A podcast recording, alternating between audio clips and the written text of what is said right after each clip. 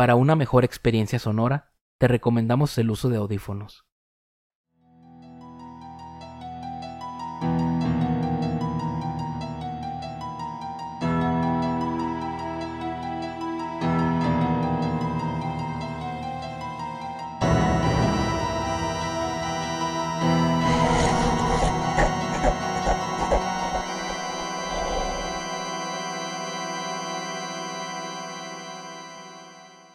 Estas historias pueden contener lenguaje explícito o descripciones gráficas de violencia. Se recomienda discreción.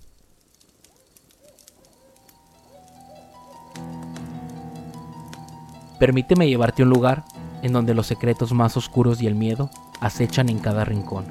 Soy Rafael Castellanos, tu anfitrión en este escalofriante viaje. Así que apaga las luces, enciende las velas y adéntrate conmigo en estas historias antes de dormir. Antes de dormir. Acechando en la oscuridad. La habitación se encuentra envuelta en una oscuridad total, con un solo destello esporádico de la luz de la luna filtrándose tímidamente a través de las cortinas pesadas. Estaba en mi cama, atrapado en la penumbra, incapaz de apartar la mirada del techo, cuyos detalles apenas son visibles en la penumbra. Cada noche, la sensación inquietante de ser observado se intensifica. Los objetos familiares que llenan la habitación toman una cualidad misteriosa y desconocida en esta oscuridad, y los susurros del viento en las ventanas crean un murmullo incomprensible que añade tensión a la atmósfera. El suelo de madera de la habitación cruje suavemente bajo mis movimientos mientras cambio de posición. El aire está cargado de un aroma tenue a madera y humedad, un recordatorio constante de que me encuentro en mi refugio.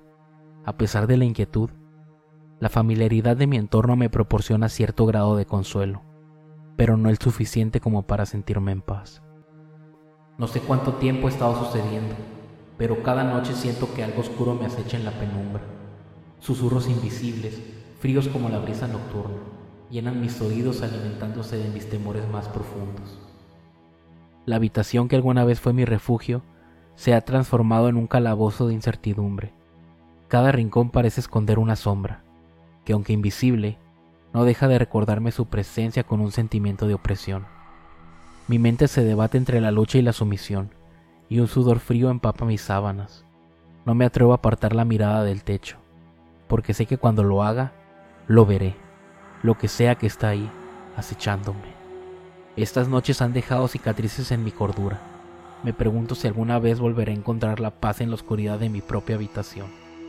Las horas pasan lentamente, mientras mis ojos siguen fijos en el techo, esperando el amanecer. Esa es la única luz que puede desafiar a la oscuridad.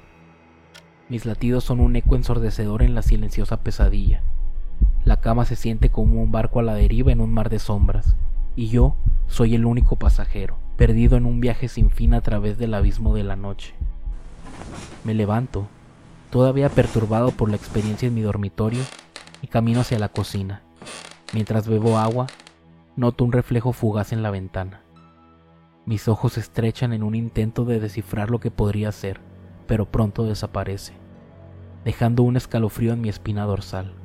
Al principio pensé que simplemente era mi imaginación, pero no. Este terror que me consume es 100% real.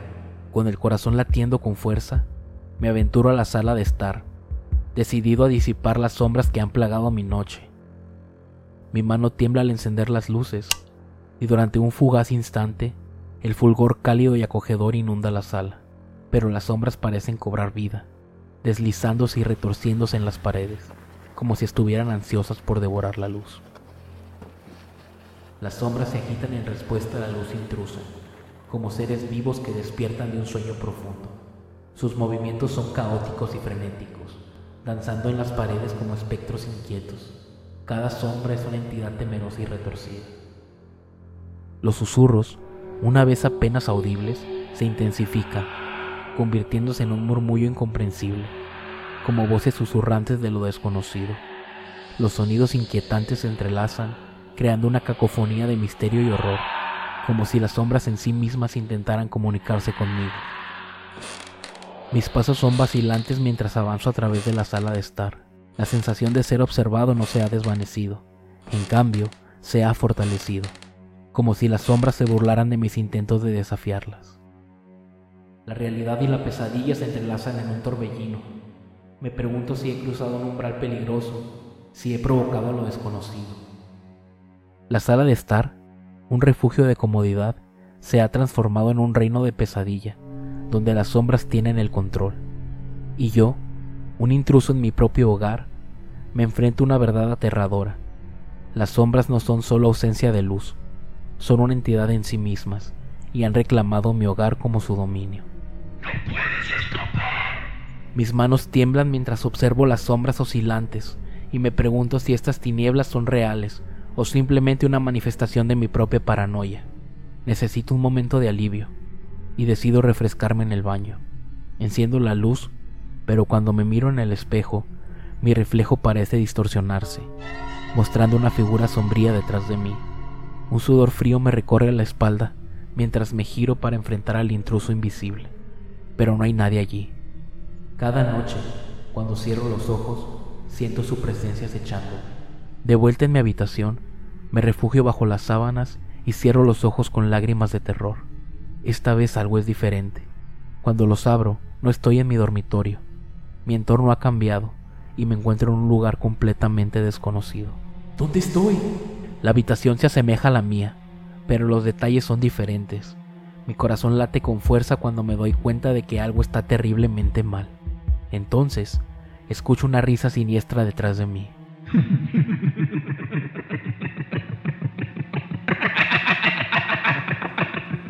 Finalmente lo entendiste.